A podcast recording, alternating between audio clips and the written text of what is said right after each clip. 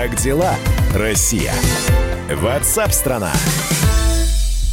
Вы слушаете «Комсомольскую правду». Здесь Игорь Измайлов. 31 мая, 14 часов 3 минуты здесь, в Москве. Не за горами лето, неожиданно подступившее, как это часто и бывает, со столь же неожиданно быстро прошедшей весной. Куда все это делось, где все это происходило и где были мы все, кроме той самой самоизоляции, которая до сих пор продолжается, непонятно. Вопросы остаются. Погода не радует, по крайней мере, в столичном регионе все заливает, все в воде. Но зато есть и другие интересные новости, э, в частности, которые приходят из Соединенных Штатов, например, последние сутки, где э, все-таки улетела эта самая американская ракета с Илоном Маском, но не на борту, а с его авторством всей этой идеи.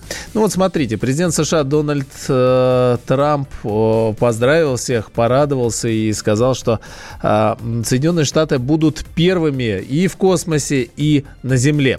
Но э, ведь последние сутки не только SpaceX э, радует новостями, но и Соединенные Штаты в широком смысле этого слова от э, Миннеаполиса, где начались первые волнения, теперь практически вся территория кипит. И тот же самый Дональд Трамп, э, еще совсем недавно радующийся взлету новой ракеты, теперь грозит использовать неограниченную мощь военных, но уже для подавления бунтов и беспорядков по всем Соединенным Штатам.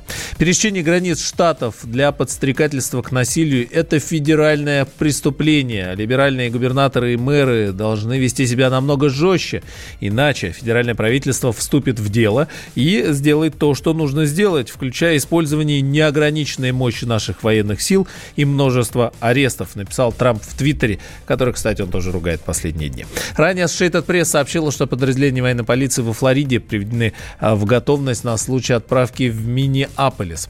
С нами на связи сейчас собственный корреспондент «Комсомольской правды» в Соединенных Штатах Алексей Осипов. С места событий. Алексей, здравствуйте. Вот с Миннеаполиса э, волнения захватили все Соединенные Штаты. А почему, э, вот, может быть, вы поясните немножко специфику местного законодательства, почему, как Трамп говорит, федеральная правительство пока не вмешивается и ждет обращения к нему мэров и губернаторов? Ну, потому что у, собственно, губернаторов есть свои полномочия, а также есть некоторая специфика, связанная с отсутствием в Соединенных Штатах федеральных сил полиции. Полицейские подчиняются губернаторам, э, плюс подразделения Национальной гвардии, они также в видении губернаторов конкретного штата. Э, нет МВД, нет аналога Росгвардии, так что приходится э, руководить, что называется, на уровне штатов, а не на федеральном. Трамп лишь как верховный главнокомандующий может задействовать исключительно вооруженные силы. А, только военных. И получается, а он своим указом как-то может их, ну, не то чтобы ввести, они же везде есть, да?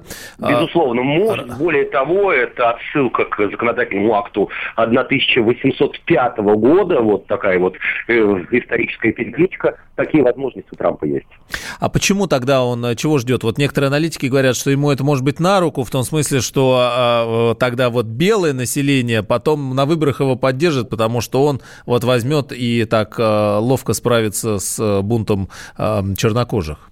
Ну, дело не только в бунте чернокожих, дело в прецеденте как таковом, на, по сути дела, финальной э, прямой предвыборной кампании в Соединенных Штатах Трампу невыгодно, э, в общем, выступать в роли подавителя протестов, э, тем более с использованием именно военных сил, что произойдет впервые за там, историю современной Америки.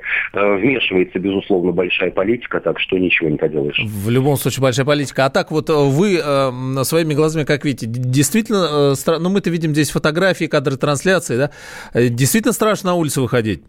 Ну, разные районы города, безусловно, э, где-то спокойнее, где-то нет, и разные города. Нью-Йорк это коснулось в меньшей степени, а вот мои лос-анджелесские знакомые коллеги говорят, что они в дополнение к режиму самоизоляции, боятся выходить из дома даже из обычного, mm. для похода в обычный магазин. Вот так вот. А еще тоже, смотрите, вот ну, то, что здесь мы, по крайней мере, видим, э, в прямом смысле погромы. Э, витрин, стекол, разрисованные окна поджигают, взрывают все. Да. Почему? То есть не хватает сил полиции полиции или почему на это спокойно смотрят? Где водометы, где там, э, ну, почему это не пресекают? Нет, это пресекается так или иначе. Проблема в том, что полиция не может реагировать, ну, скажем так, одномоментно, ведь не только э, пересечь границу штата для подстрекателей сегодня, казалось бы, необходимо, достаточно социальных сетей, и все происходит в совершенно неожиданном, в том числе для полицейских месте и в неожиданное время. По практике подобного рода событий, что потом, вот те люди, которые э, все-таки на камеру уже это происходит, они понесут ответственность, будут кого-то вычислять, или в таких массовых историях просто нереально уже потом будет э, найти, кто громил, кто поджигал? Конечно, реально, но нет необходимости, пожалуй, опять политической делать это прямо сейчас, иначе будет цепная реакция. Нужно, что называется, повременить и решить собственный вопрос вот, с да. погромами и беспорядками, а потом уже за каждого, я уверен, возьмутся в отдельности. А какие-то аналогии вы, вот, э, как человек долго работающий да, в США, так можете привести что-то подобное мы видели в какой-то обозрении? Конечно, видели, но, правда, не в таком вот вселенском масштабе, уже в 24 часов, в 24 городах городах крупных США введен режим чрезвычайной ситуации. Это произошло за последние 48 часов.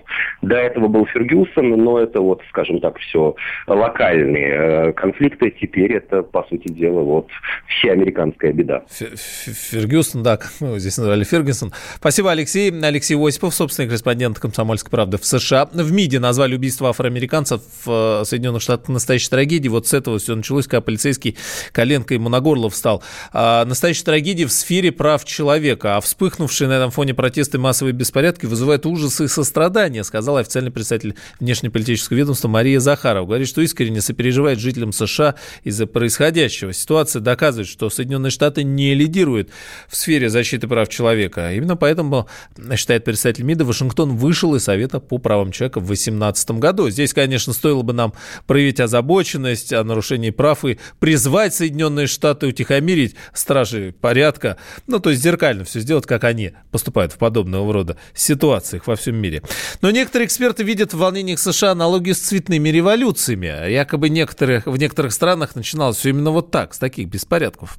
Прямо сейчас э, с нами на связи политолог, заместитель директора Института истории и политологии МПГУ Владимир Шаповалов. Владимир Леонидович, здравствуйте. Здравствуйте. Ну, как вы полагаете, речь идет о внутриполитических таких, внутриамериканских процессах или э, Майдан? То есть, э, Нет, может э... ли это быть технология по э, сбрасыванию Трампа? внутри? Нет, конечно, это не цветная революция в чистом виде, потому что цветная революция – это э, американская технология государственного переворота, э, которая употребляется э, с учетом влияния внешней силы, то есть Соединенных Штатов на конкретную страну, то есть, например, Украину. А что касается самих Соединенных Штатов, то здесь э, мы должны несколько иначе смотреть на это. Существуют глобальные противоречия, которые существуют, есть в американском обществе. Это раз. Второе. Эти противоречия постоянно усиливаются. Это два. И эм, собственно, самые серьезные испытания Америку ждут в будущем, не сейчас. Третье – это то, что, безусловно, на фоне пандемии усиливаются социальные дисбалансы, экономические трудности, и это все выливается э, в данные события. Ну и, наконец, четвертое, собственно, предвыборный фон. И вот на этом предвыборном фоне я хотел бы остановиться. Конечно, э, каждая сторона, э, и демократы, и республиканцы, пытаются максимизировать, собственно, эффекты от данных столкновений в свою пользу, тем самым усиливая, разрывая вот, э, собственно, это единство американской нации. Потому что Трамп совершенно очевидно здесь э, тоже видит определенную пользу в мобилизации своего собственного электората, но демократы работают еще более активно, потому что они увидели в данном эксцессе, убийстве чернокожего Флойда возможность консолидировать э, ту часть электората, которая, собственно, э, э, традиционно поддерживает демократов, с одной стороны, и а, подчеркнуть э, слабость э, власти и президента, который не может справиться с этой ситуацией с другой стороны. Тогда на, секунду сейчас от политики отвлечемся. Эти события, они каким образом тогда прекратятся? Все-таки силовым путем все это остановит и разгонит? Или это вялотекуще будет длиться там до выборов и, и потом только этим займутся? Ну, данный, э, данный этап, конечно, э, будет э, жестко разгоняться, и, собственно, сейчас это уже мы видим на практике. Скорее всего, э, э, в течение, ну, может быть, э, э, недели э, будут еще беспорядки, пока они идут, кстати, по нарастающей, потому да. что все большее количество городов э, входит. Вчера было 13, сегодня 24. Очевидно, что э, э, вот такое экстенсивное распространение э, эти акции приобретут дальше. А, но, э, но все-таки, не имея э, э, четкого плана и действуя разрозненно, активисты, которые проводят данные акции, они, конечно, уступят полиции. Но, тем не менее, несмотря на то, что через неделю скорее всего, акции прекратятся, они все равно спорадически будут возникать, поскольку проблема существует, и э, по мере э, развития избирательной кампании и выхода из состояния пандемии и погружения во все большую экономическую катастрофу, а огромное количество людей оказалось на улицах, на улице, собственно, эти протесты, они будут периодически вновь возникать. Спасибо, Влад... Владимир Леонидович. Владимир Шаповалов еще безработица, а, поэтому, конечно, история будет длиться. Политолог, замдиректора Института истории политики МПГУ. Как дела, Россия? Ватсап-страна! Мы делаем радио для тех, кто хочет быть в курсе всех событий и ценит свое время. Специально для тебя мы создали новый сайт – радиокп.ру радиокп.ру Подкасты, видеотрансляции студии, текстовые версии лучших программ. Слушай, смотри, читай. Политика, экономика, бизнес, технологии, наука. Все новости, все темы, все точки зрения на новом сайте радиокп.ру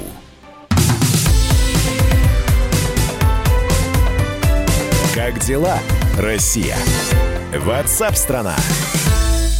Вы слушаете «Комсомольскую правду», но тему Америки не оставим. А, и Трамп тоже последние дни, в общем, дает много разных и новостей, и поводов а, поразмыслить. И борьба с социальными сетями, и Твиттером. А тут вот решил вернуть Россию в большую восьмерку, не семерку, а получается вообще вернуть этот а, расширенный формат. Потому что перенес очный саммит G7 с июня на сентябрь. Ну и говорит, что собирается пригласить Россию, Южную Корею, Австралию, и Индию, потому что в нынешнем составе, по мнению Трампа, семерка не представляет весь мир, что правда. Обсуждать на G7 Plus планируют в первую очередь, как вести дела с Китаем как бороться с Китаем и дружить против Китая. С нами на связи Владимир Оленченко, старший научный сотрудник Института мировой экономики и международных отношений РАН. Владимир Анатольевич, здравствуйте. Э, добрый день, Игорь. Сам э, Китай-то в этом формате э, каким образом будет представлен? Эм, ну, тут вот э, приглашение или, скажем, объявление Трампом идеи провести очный, э, очное заседание G7 или G8, пока э, точности нет, э, как это будет выглядеть. Он ведь э, что представляет? Там участвуют члены группы, э, называется группа, большая группа G7 э, в настоящее время. И, кроме того, принято на каждое из заседаний приглашать участников. Их обычно там 3-4, ну, своего рода как на педсовет. То есть с тем, чтобы они их выступили с докладами, а члены группы, а, скажем, определили свое отношение и свое мнение.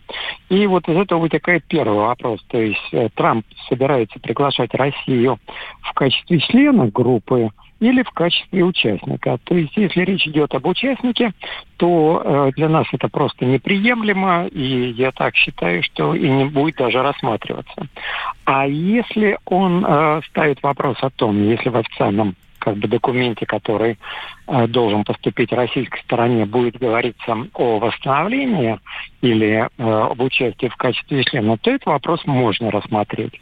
Что касается повестки дня, она, мягко говоря, провокационная повестка дня. Почему? Потому что мы в настоящее время наблюдаем а, противостояние Соединенных Штатов Америки и Китая, инициированное, инициированное Соединенными Штатами Америки. А лукавство американское заключается в том, чтобы придать этому американо-китайскому противостоянию а, противостояние глобальное. Якобы Китаю противостоит э, весь, э, скажем, мир. Ну, то есть вот, с, э, кажется... собирает всех, чтобы обсудить, как бороться с Китаем. Ну да, то есть это такое лукавство, ну, обычное американское лукавство. Вот, э, надо относиться к нему с пониманием и э, как бы путем уточнений и путем называния вещей своими именами выводить э, туда, где, э, скажем, э, должен этот вопрос рассматриваться. А в перспективы каким вы видите э, всего этого взаимоотношения, э, в первую очередь, действий России? Ну, потому что некоторые начинают задавать вопрос, вот, а не означает ли это, что потепление отношений между Соединенными Штатами и Россией, санкции никуда не делись, и никто их снимать не собирается. А с другой стороны, война с Китаем Соединенных Штатов пока холодная, э, развивается, ужесточается. Какую позицию Россия здесь займет в этом противостоянии Соединенных Штатов и Китая? Ну, я думаю, ту же самую, которую мы занимали и ранее. Она заключается в том, что мы поддерживаем со всеми странами равноправные отношения. Считаем, что э, международные отношения должны развиваться в рамках норм международного права. И, э, соответственно, не стремимся к тому, чтобы создавать какие-то блоки или союзы против отдельных государств или э, против других блоков. То есть наша позиция направлена на то, чтобы максимально развивать э, международное сотрудничество. Ну, мы на эту тему, э, я имею в виду как Россия, неоднократно делали заявления. Но, к сожалению, те же самые Соединенные Штаты Америки, например, не поддержали нашу инициативу в ООН об укреплении сотрудничества в рамках борьбы с пандемией а, э, скажем, напротив, э, принимает меры, там вот сейчас приняли дополнительные санкции против Ирана.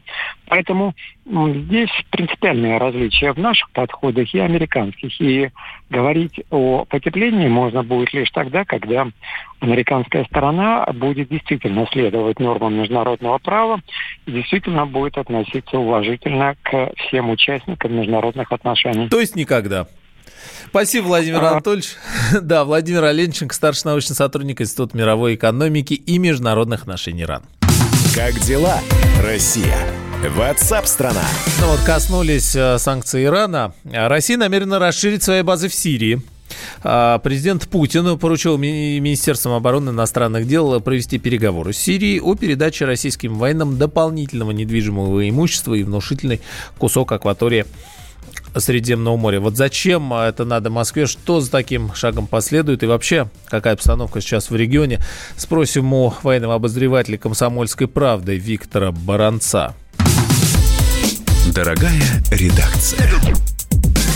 Виктор Николаевич, здравствуйте. Добрый день. А, Добрый К день. чему это все? Э, укрепляемся в Сирии а, надолго, расширяемся. Почему?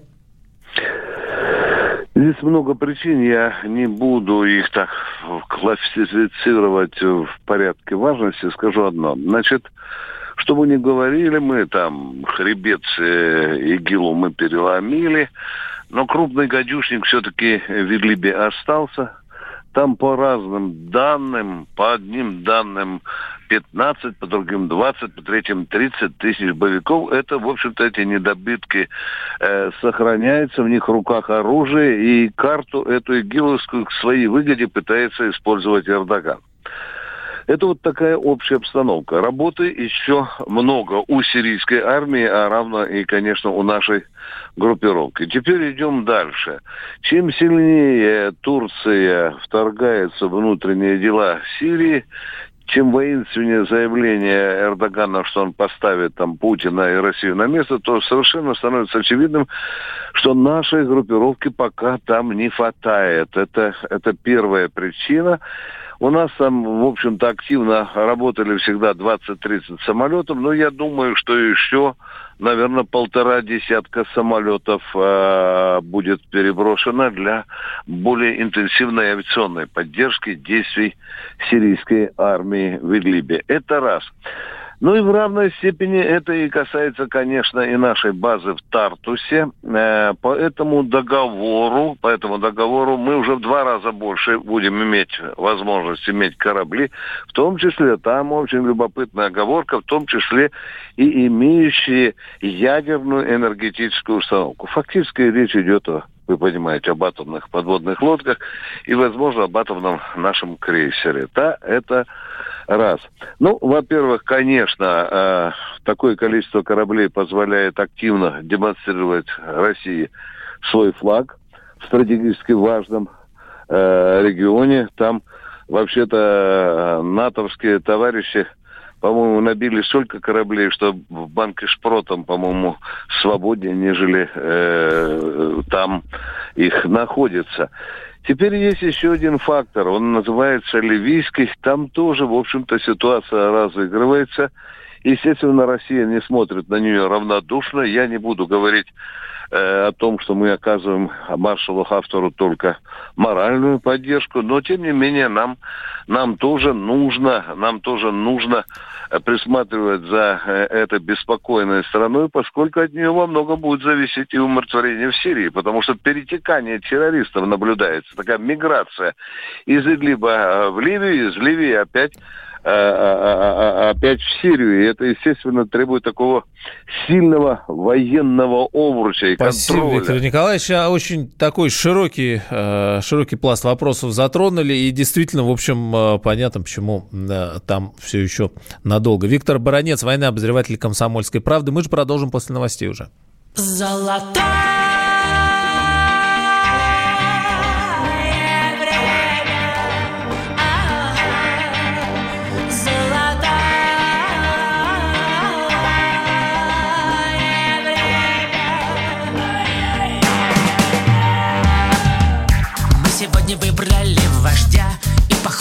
солнца и дождя.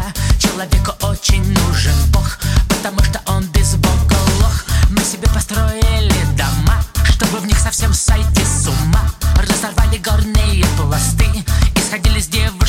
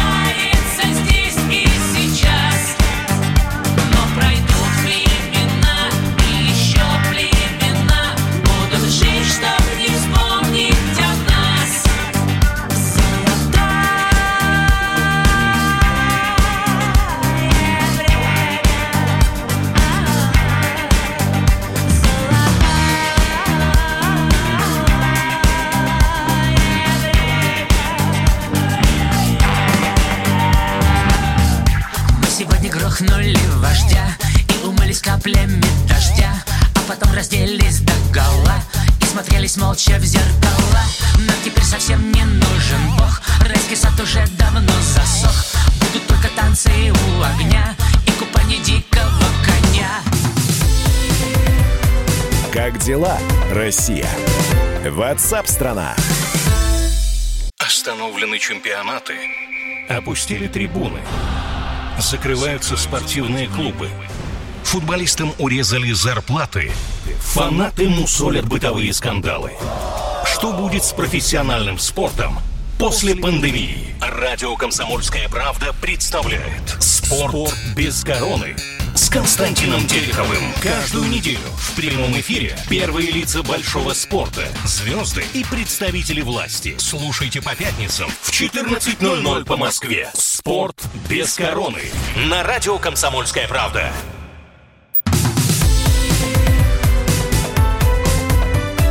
Как дела, Россия? Ватсап-страна!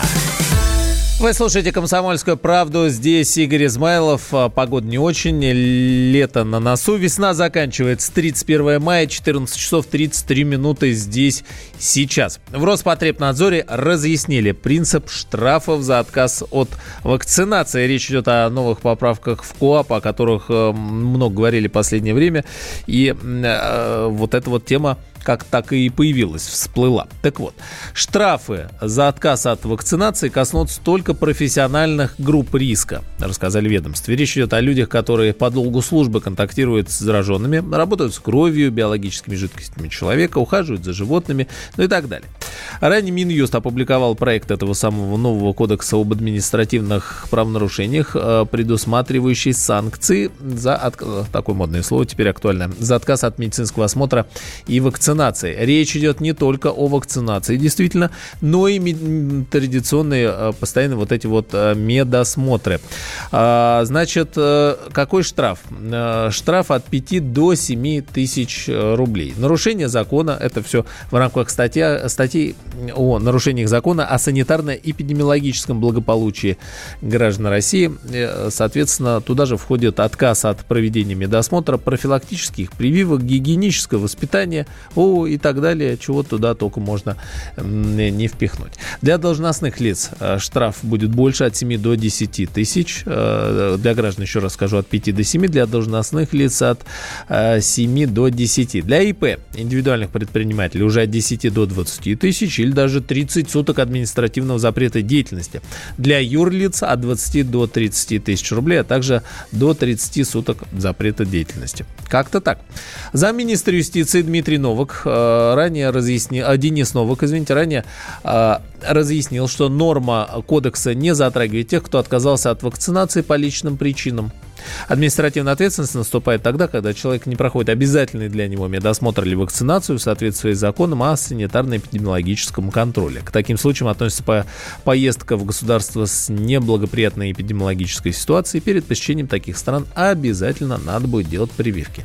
Но всех-то интересует, конечно, прививки от коронавируса в данном случае, а там-то мало ли еще какой вирус появится на горизонте.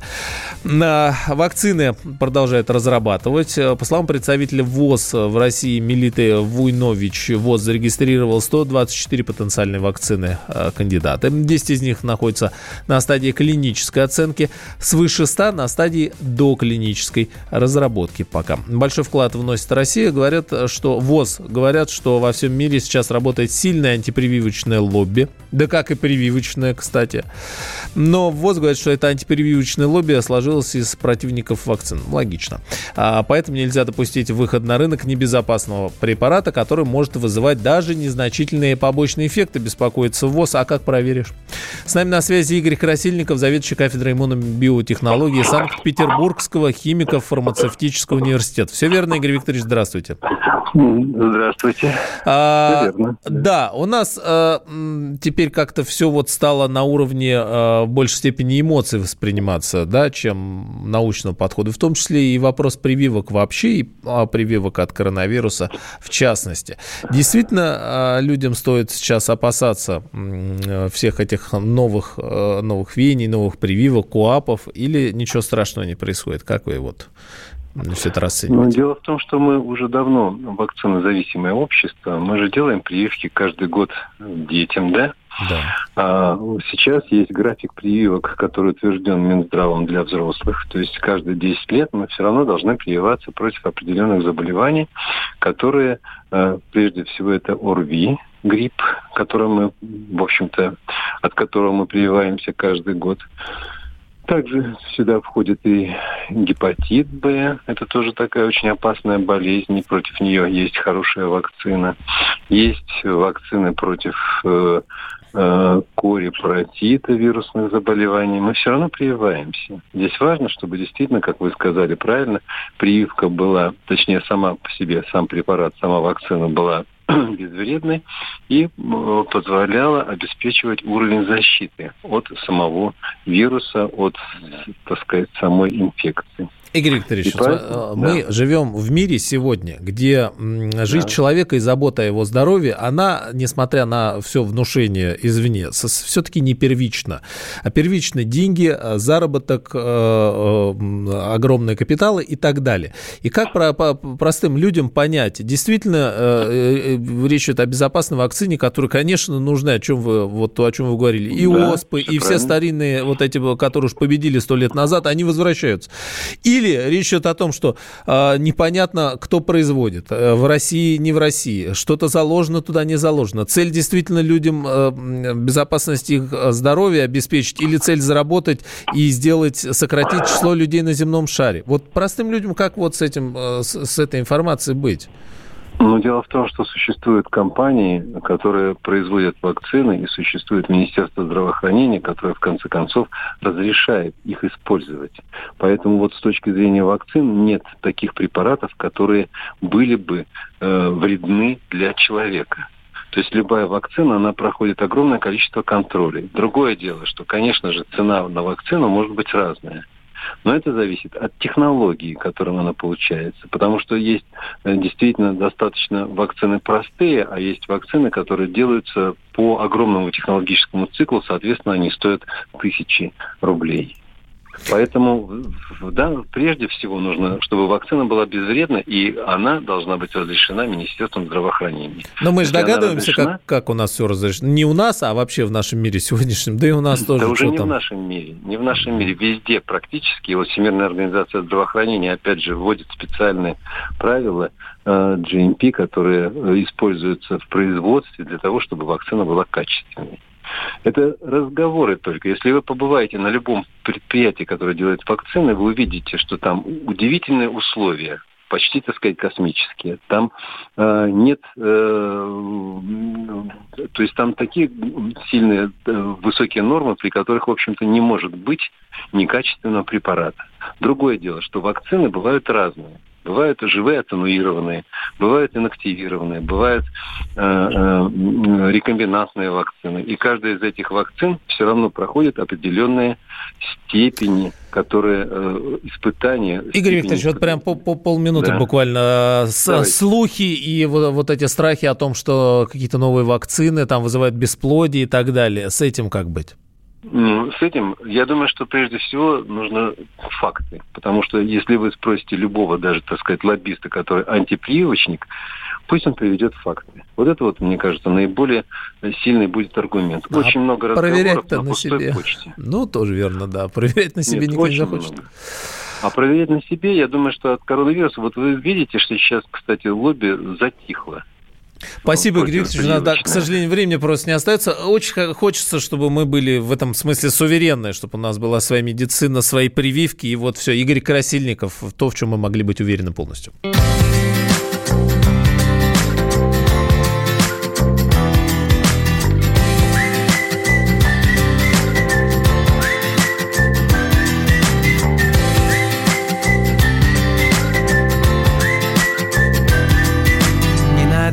Кем торопиться дружить? Не надо от страха срываться на бег И не надо выдумывать лишних проблем себе. Себе, да Мы стараемся плечи пошире носить Стать лучше себя, а не лучше других. И сегодня же перестать собираться жить И жить. Краски высохнут, понесут паруса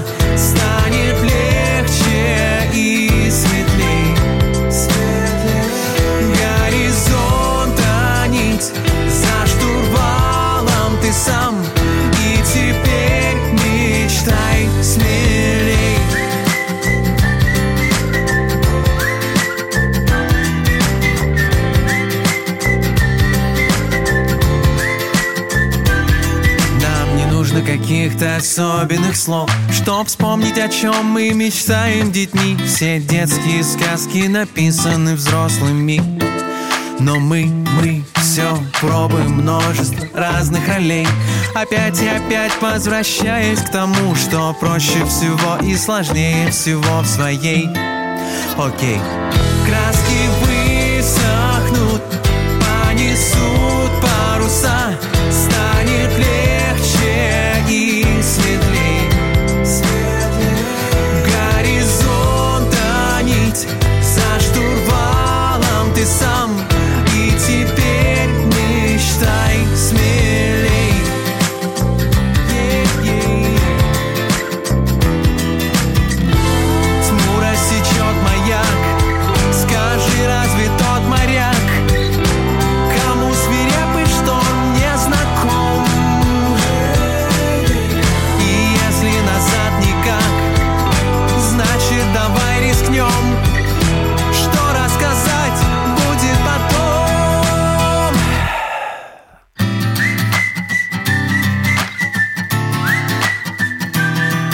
краски высохнут ей.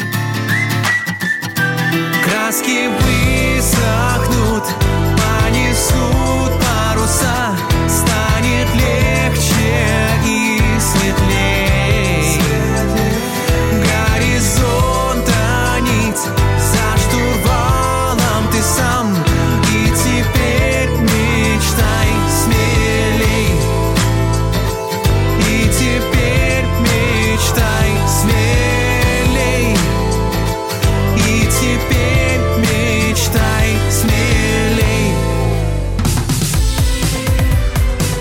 дела, Россия?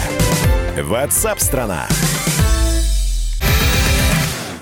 Настоящие люди. Настоящая музыка. Настоящие новости. Радио «Комсомольская правда». Радио про настоящее.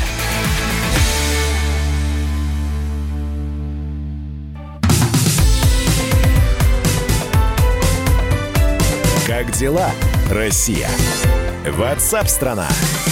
Вы слушаете «Комсомольскую правду». Минпромторг ожидает рост числа выгодных условий по покупке новых российских автомобилей. Как сообщают в ведомстве, запуск салонов э, позволит автозаводам постепенно нарастить производство, ну а это в совокупности поддержит занятость большого количества сотрудников всей цепочки создания стоимости российского автопрома. От поставщиков компонентов до уже последних э, ремонтных мастерских по обслуживанию этих самых автомобилей. Продажа автомобилей сейчас разрешена в 42 российских регионах, ну а с завтрашнего дня, с 1 июня, с начала лета, обещают, что откроются автосалоны, наконец, и в Москве. С нами на связи Антон Шапарин, вице-президент Национального автомобильного союза. Здравствуйте, Антон. Да, здрасте. А можно я вас сразу спрошу про некоторые регионы? Конечно. Э, Я думаю, вы понимаете, о каких идет речь, где прямо говорят, что будут расширять общественный транспорт, велодорожки, сужать проезжие части. Ну, Да, а личные такое. автомобили уйдут в прошлое, как уже такое, как Да, динозавры. это Максим Станиславович Лексутов э, и мэрия Москвы долгие годы, соответственно, проводят подобную политику, которая зарекомендовала себя как абсолютно провальной, потому что ни один москвич не сможет сказать, что он видит на улицах толпы велосипедистов.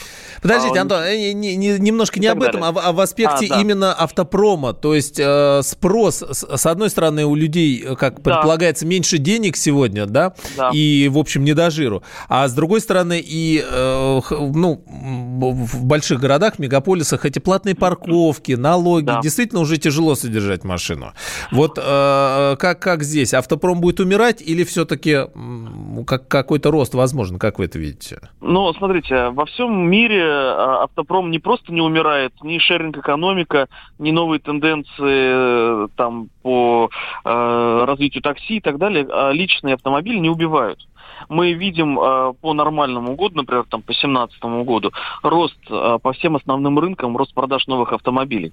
И э, достаточно заметный и значительный. Поэтому, э, конечно, от личного автомобиля никто не откажется, даже в условиях э, ухудшения экономической ситуации. Вот, например, э, в Китае, э, если посмотреть статистику, после вируса количество людей, которые на опросах называют э, свои приоритетные цели покупку автомобиля, повысилось больше, чем в два раза. Ну, чтобы не в люди- общественном транспорте ехать в маске Конечно, заражаться. Абсолютно, да? абсолютно.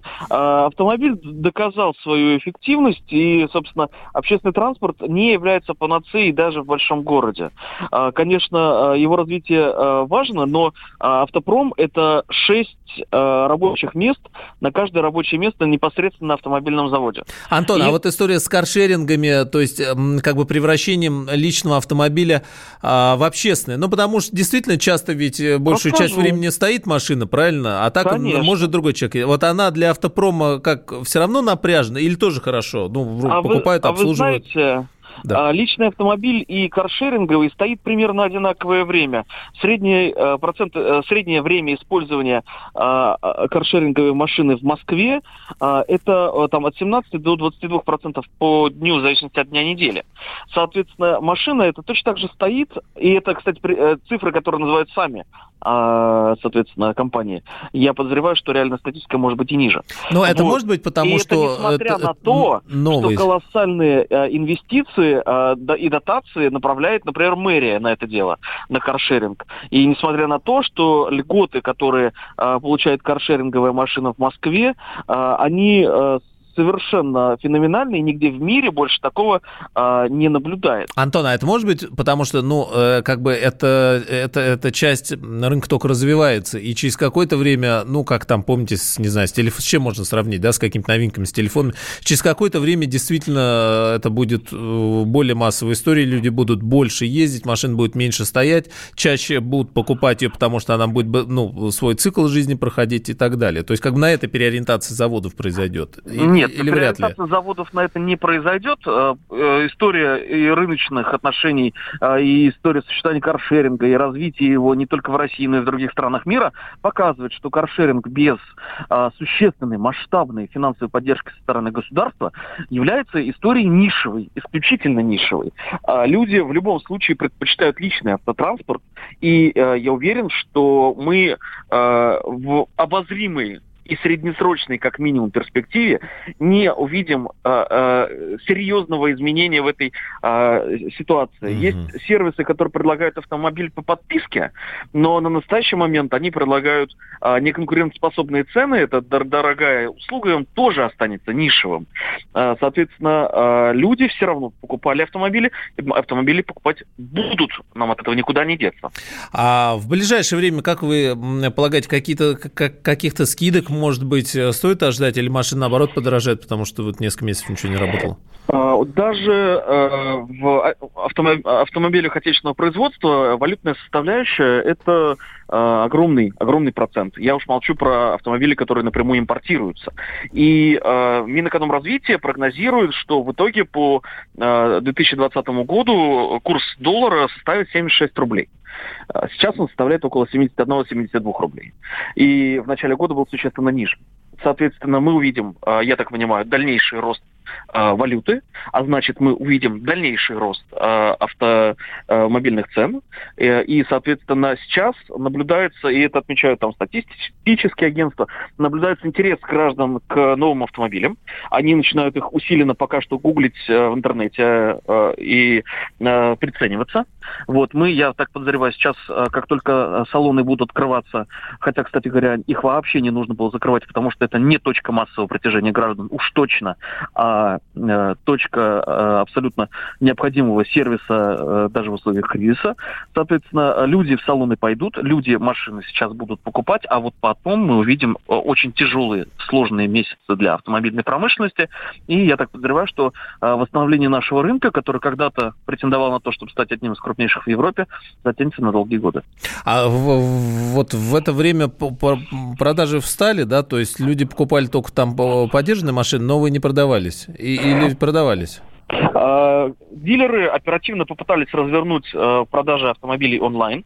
Но автомобиль это такой э, предмет, его нужно пощупать, потрогать, ну, да. понять, твое да. это или не твое. И поэтому пока что возможность покупки онлайн автомобиля это ну, нечто такое эфемерное, хотя кое-где в мире это работает. Э, в том же Сингапуре ты можешь фактически автомобиль через э, автомат оплатить, и он э, со специальной многоуровневой парковки к тебе автоматически приедет. Такие вещи есть в мире, но э, у нас в стране существует огромная дилерская сеть, в это вложены триллионы рублей, и эти триллионы рублей инвестиции находятся сейчас в зоне очень существенного риска, просто потому что, во-первых, отрасль э, чрезвычайно сильно пострадала. Только вот за прошлый месяц было потеряно почти Есть, Антон, спасибо. Рублей. Я до, э, э, такой большой интересный разговор про машины. Антон Шапарин, вице-президент Национального автомобильного союза. Как дела, Россия? Ватсап-страна!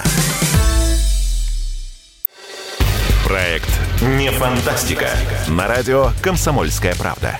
Известные визионеры, писатели, бизнесмены, политики обсуждают, каким стал мир в эпоху коронавируса. А самое главное, что нас ждет дальше?